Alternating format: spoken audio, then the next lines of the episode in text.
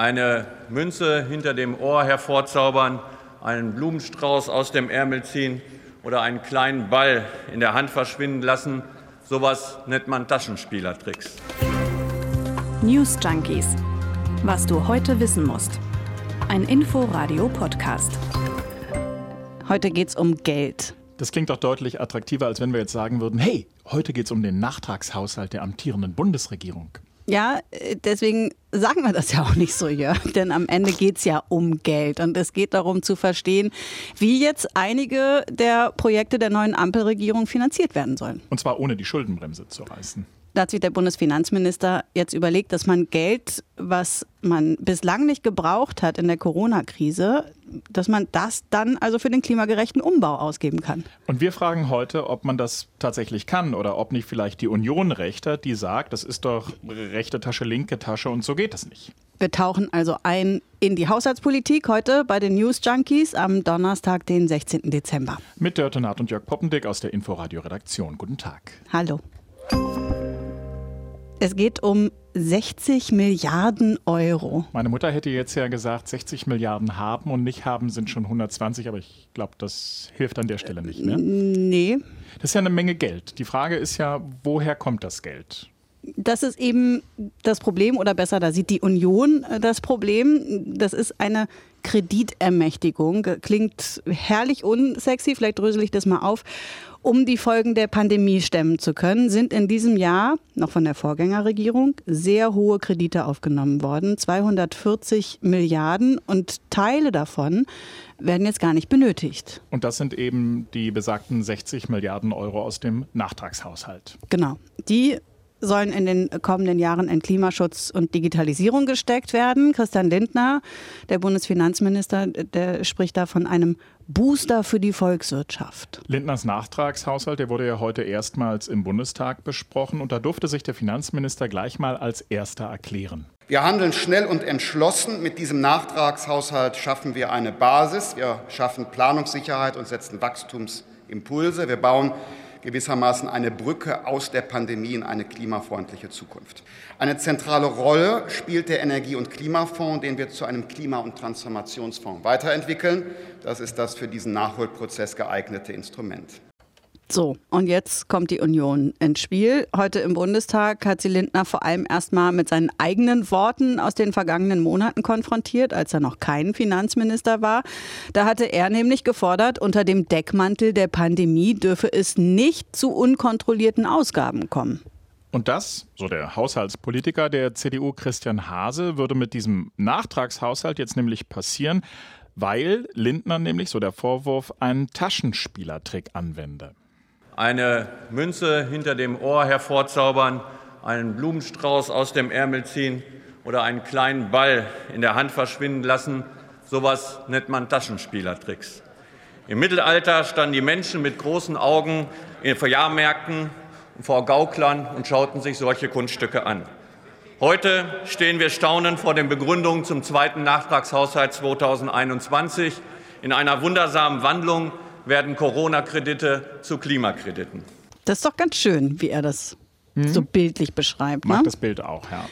Das ist etwas, was auch die AfD kritisiert. Die Linken haben heute in der Debatte die Frage gestellt, warum das Geld überhaupt noch da ist. Also warum die Kreditermächtigung nicht genutzt wurde. Ihre Argumentation ist, man hätte die 60 Milliarden doch auch in diesem Jahr noch ausgeben können. Zum Beispiel für Impfstoffe, für Luftfilter oder für die Pflegekräfte. Na, und im Hinblick auf Zukunftsinvestitionen haben Sie auf Ihren linken Dauerbrenner verwiesen, die Vermögenssteuer.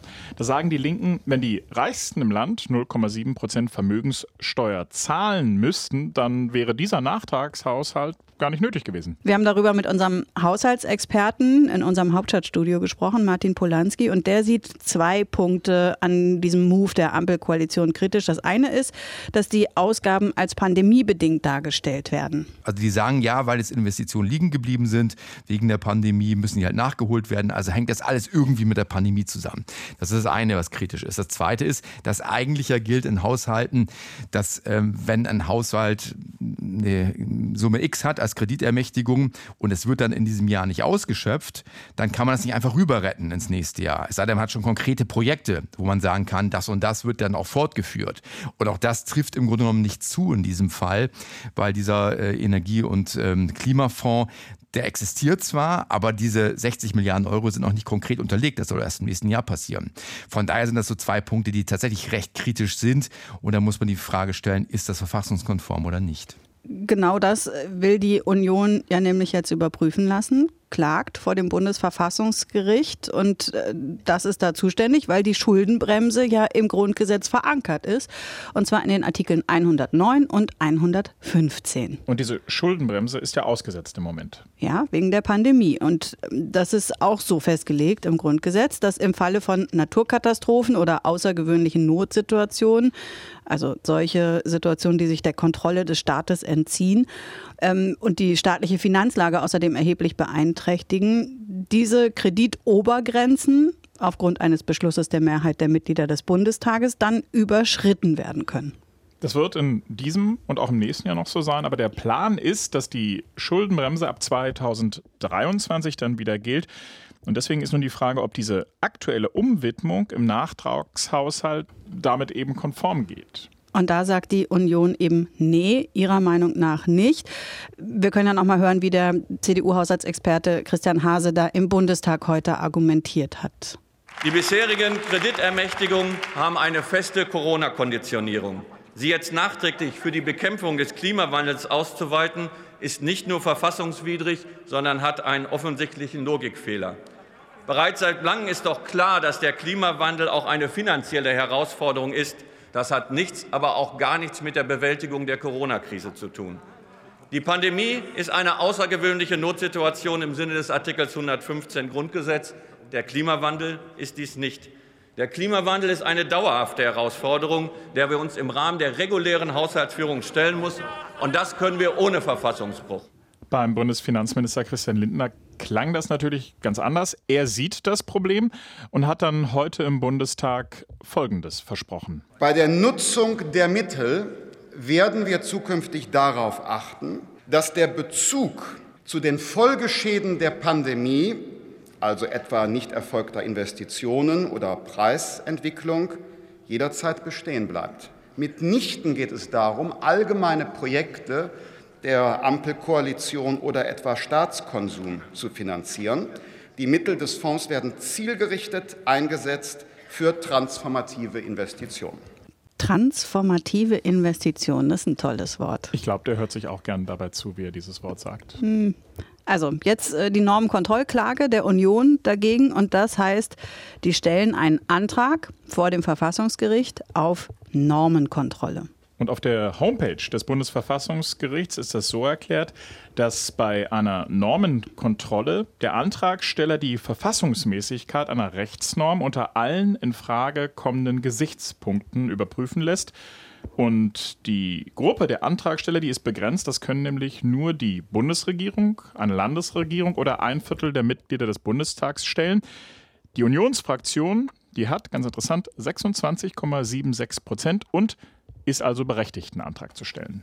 Gab es in der jüngeren Vergangenheit zum Beispiel zum Lebenspartnerschaftsgesetz, zum Schwangerschaftsabbruch und auch zum Länderfinanzausgleich? Die hessische Landesregierung hat übrigens was ganz Ähnliches gemacht und ist damit vor dem hessischen Strafgerichtshof gescheitert.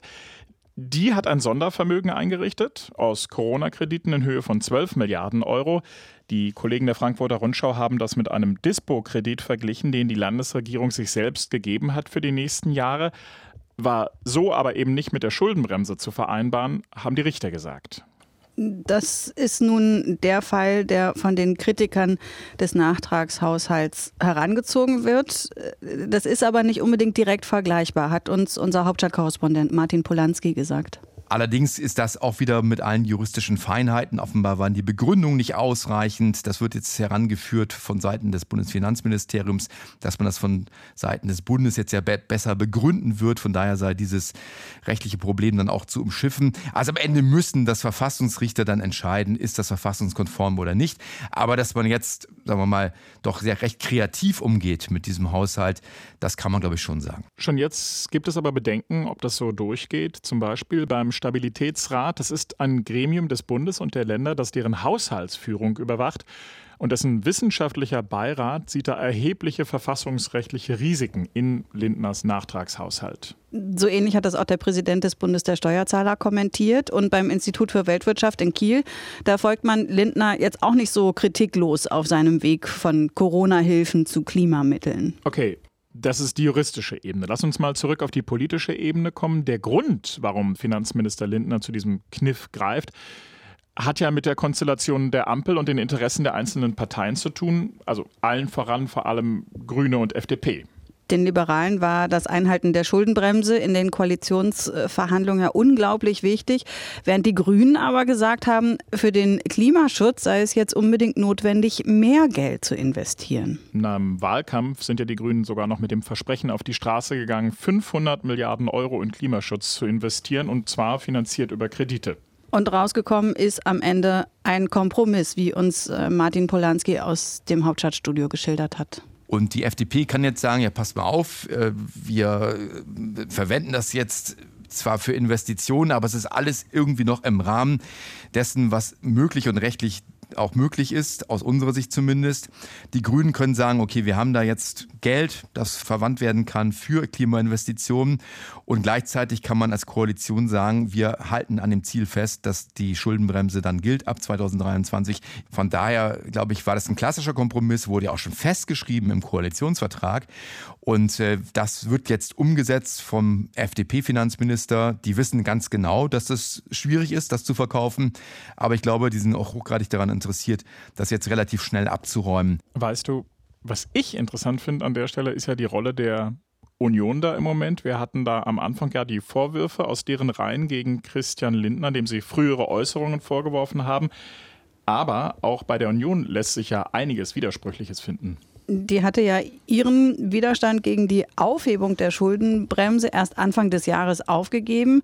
Und einer, der sogar gefordert hatte, das Grundgesetz zu ändern, um die Schuldenbremse für mehrere Jahre auszusetzen, war Helge Braun, der damalige Kanzleramtsminister. Braun hatte ja gesagt, die Schuldenbremse sei in den kommenden Jahren auch bei strenger Ausgabendisziplin nicht einzuhalten. Man müsse deshalb eine Erholungsstrategie für die Wirtschaft in Deutschland mit einer Grundgesetzänderung verbinden. So, und dieser Helge Braun, der wird nun den neuen Haushaltsausschuss jetzt im aktuellen Bundestag leiten und hat heute den Nachtragshaushalt als Axt an der Schuldenbremse bezeichnet. Wir merken, Zeiten ändern sich. Mhm. Dabei dürfte Braun das Instrument der Umwidmung eigentlich bekannt sein. Theo Weigel, CSU-Finanzminister zur Zeit der Wende, der kaschierte mit Hilfe solcher bereits genehmigter Kredite übrigens die wahren Kosten der Wiedervereinigung. Mhm. Ein Nachtrag noch zu unserer gestrigen Folge. Da haben wir ja über den Innenausschuss und die AfD gesprochen. Und wie erwartet ist Martin Hess, der Kandidat der AfD, durchgeflogen. Die anderen Kandidaten der AfD in den anderen Ausschüssen übrigens auch. Und was gestern aber so noch nicht absehbar war, ist, wer jetzt den Ausschuss leiten soll, zumindest übergangsweise. Und zwar ist das Petra Pau von den Linken als ältestes Ausschussmitglied.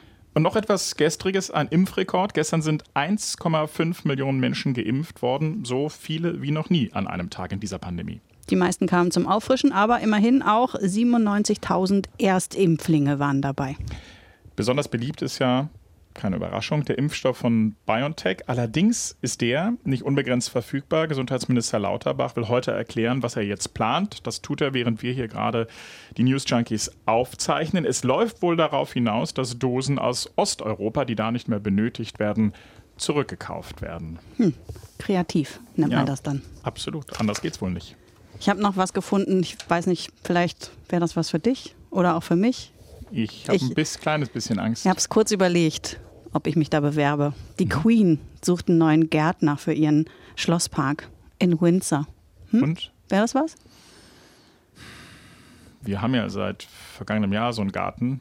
Ähm, ja, aber ich meine jetzt Schlossgarten in Windsor. Also das, in der Stellenanzeige heißt es, ähm, es geht darum, sich um Gärten zu kümmern, die Tausende bewundern werden. Kenntnisse als Gärtner und ein Führerschein sind die Mindestqualifikation. Und eine Leidenschaft für Rasenpflege. aber der Verdienst ist nicht so dolle. 22.800 Euro Jahresverdienst. Du kannst mich gerne als Referenz angeben, aber also nichts für mich. Bei mir hapert es an der Rasenpflege. So, Wir sagen Tschüss bis morgen. Ihr könnt uns gerne loben, kritisieren. Wir schicken euch gerne auch äh, die Bewerbungsunterlagen, nee, die Ausschreibung, sagt man. Ähm, newsjunkies.inforadio.de ist unsere Adresse und der Weg zu unserem Herzen. Wir freuen uns. Bis Bis, morgen. morgen. Tschüss. News Junkies. Was du heute wissen musst. Ein Podcast von Inforadio. Wir lieben das Warum.